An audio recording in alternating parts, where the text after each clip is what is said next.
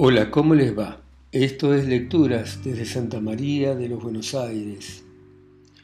Esta ciudad, esta ciudad, en este continente. Y vamos a seguir leyendo el cuento este de Bola de Cebo, de Guy de Maupassant, eh, que cuenta la historia de una prostituta gorda eh, que está yendo en una diligencia con gente de dinero, demócratas, aristócratas, funcionarios, con sus mujeres, eh, y que como hasta acá nadie ha llevado comida, ella ofrece su vianda y todo el mundo se siente hermanado por este gesto de esta mujer. Eh, y están yendo a Totes desde Rouen, en, en realidad están yendo a Le Havre, pero están por llegar a Totes, que es un pueblo. En la dirigencia y la historia sigue así. Entonces unos puntitos luminosos aparecieron al final del camino, era Totes. Llevaban 11 horas de viajes, sumadas a las horas que habían descansado los caballos cuatro veces para darles de comer y que se recuperase un poco, lo que en definitiva sumaban 14 horas. La diligencia entró en el pueblo y se detuvo frente al hotel de comercio. Se abrió la portezuela y un sonido muy conocido estremeció a los viajeros. Era un sable que golpeaba contra el suelo y al punto una voz en alemán exclamó algo. El coche se había detenido, pero nadie bajaba, como si temiesen ser asesinados de bajar. Se asomó el postillón sosteniendo uno de los faroles que iluminó hasta el fondo de la diligencia donde estaban las cabezas aterradas con la boca abierta y los ojos desorbitados por la sorpresa y el miedo. Al lado del cochero había un oficial alemán alto, delgado, rubio, con su uniforme como si fuera una muchacha encorsetada, con su gorra ladeada que le hacía asemejarse a los botones de un hotel inglés. Sus bigotes eran largos, desmedidos, con pelos largos, rectos, que se adelgazaban indefinidamente a ambos lados, terminando en un solo pelo rubio tan largo que no se sabía dónde acababa, pero que le imprimía a los costados de la boca un pliegue caído. En un francés de Alsacia, invitó a los viajeros a descender con una orden rígida. ¿Quieren bajar, señoras y señores? Las dos monjas obedecieron primero con la docilidad que suelen tener las mujeres santas a este tipo de órdenes. Detrás de ella descendió el conde y la condesa, seguidos del industrial y su mujer, y luego lo asó que empujaba a su esposa delante de él. Habiendo descendido, le dijo al oficial, Buen día, señor, más por prudencia que por ser cortés. Pero el otro, prepotente como todas las personas que mandan, lo miró sin contestarle. Ola de Cebo y Cornudet, por más que estaban más cerca de la portezuela, bajaron últimos, serios y antiguos. La muchacha gorda trataba de no perder la calma y el demócrata torturaba su larga barba pelirroja con una mano que le temblaba. Querían mantenerse dignos, habiendo entendido que en esas circunstancias cada uno representa un poco a su país. Y estaban enojados los dos por la docilidad de sus compañeros.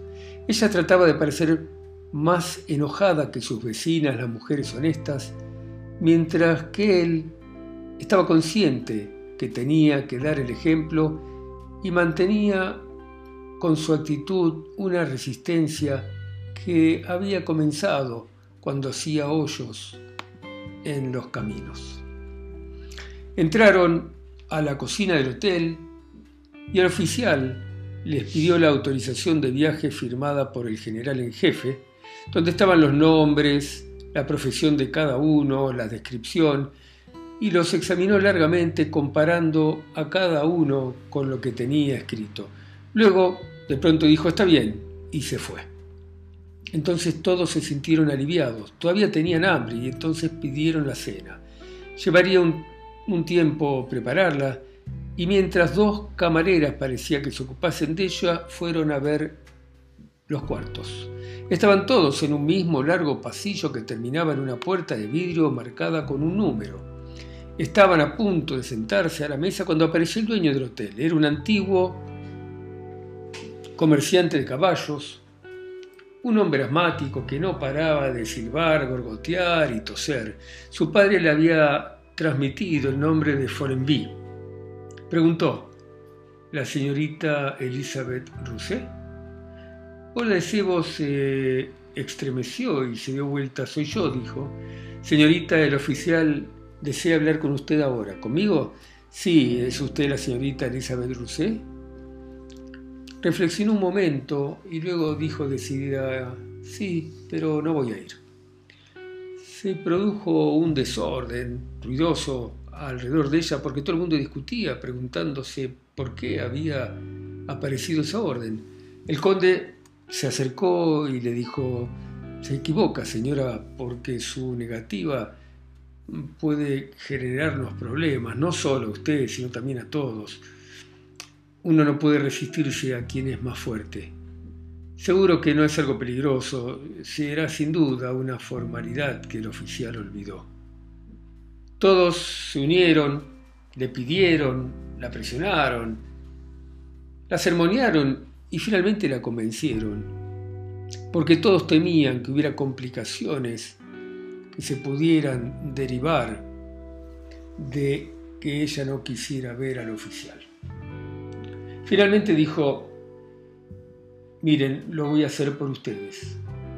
Y la condesa le tomó la mano y le dijo, nosotros vamos a estar muy agradecidos. Entonces Bola de Cebo se fue. Los otros la esperaron para sentarse a cenar y todos se lamentaban de no haber sido elegidos ellos en vez de aquella muchacha enojadiza, impetuosa, y preparaba mentalmente algunas cosas que decirle al oficial si el oficial lo llamaba. A los diez minutos reapareció con la cara colorada, fuera de sí, bola de cebo que balbuceaba. Pero el muy hijo de puta, el muy hijo de puta, todos estaban ansiosos por saber qué había ocurrido, pero ella no dijo nada y ante la insistencia del conde contestó con dignidad son cosas que no le interesan, no puedo decirlo. Entonces se sentaron en torno a una gran sopera de la que salía olor a coliflor. A pesar del incidente, la cena estuvo alegre. La sidra y el vino eran buenos y tomaron de ella para ahorrar también el matrimonio Loazó y las monjas.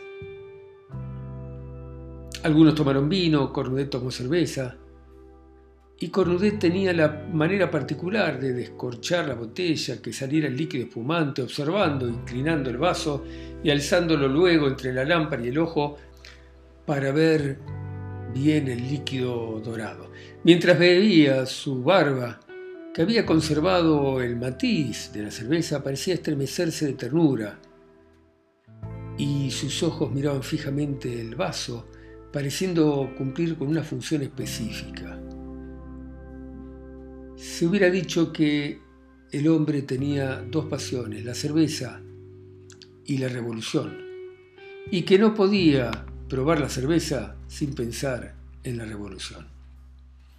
Los Follenby comían en el extremo de la mesa. El hombre parecía locomotoras, con el pecho oprimido para poder hablar mientras comía, y la mujer no paraba de hablar.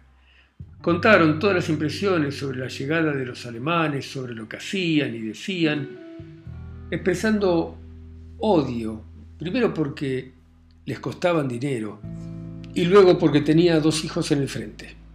Sobre todo le hablaba a la condesa, que estaba halagada de poder hablar con una señora como ella. Bajaba el tono de voz cuando tenía que decir algunas cosas y de vez en cuando el marido la interrumpía para decirle, mejor sería que te callara, señora Follenby. Pero ella no hacía ningún caso y continuaba, sí señora, esta gente no hace más que comer papa, cerdo, papa y cerdo y son unos animales sucios.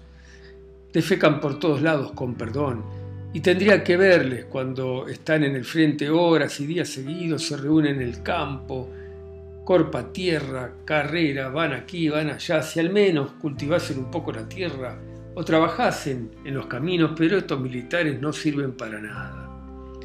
El pueblo los debe mantener solamente para que aprendan a matar.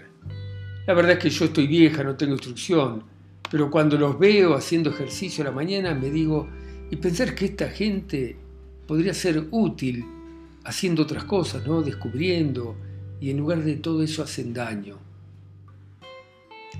La verdad, no es terrible asesinar gente, ya sean alemanes, ingleses, polacos, franceses. Y si uno toma venganza de quien le ha hecho daño, se equivoca y de hecho lo condena. Pero cuando matan a nuestros hijos como si fueran animales, entonces a veces uno piensa que está bien, que incluso le dan una medalla a quien mata más. Pero esto no lo voy a entender nunca, nunca. Cornudet levantó la voz. La guerra es una barbarie cuando se ataca a un vecino que vive en paz, pero es un deber sagrado cuando hay que defender a la patria. La vieja bajó la cabeza. Sí, cuando uno se defiende es otra cosa. Pero entonces ¿no sería mejor matar a todos los que hacen la guerra por simple gusto? La mirada de Cornudet se hizo vivaz. Bravo, ciudadana, dijo. Carrera Madón estaba reflexionando. No obstante su fanatismo por los capitanes y los generales, el buen sentido de esa prostituta le había hecho pensar en el bienestar que habrían traído al país tantos brazos inútiles tantas fuerzas improductivas si se emplearan en trabajos industriales que van a requerir siglos para ser terminados. En cambio, Loiseau, que se había levantado, fue a hablar en voz baja con el hotelero. El hombre reía, escupía, se le movía el vientre con las gracias de su interlocutor y le compró seis toneles de vino para la primavera cuando los alemanes se hubieran ido. Habiendo terminado la cena, muy cansados, se fueron a dormir. Bueno, por ahora dejamos acá, seguimos la próxima. Chau, chau.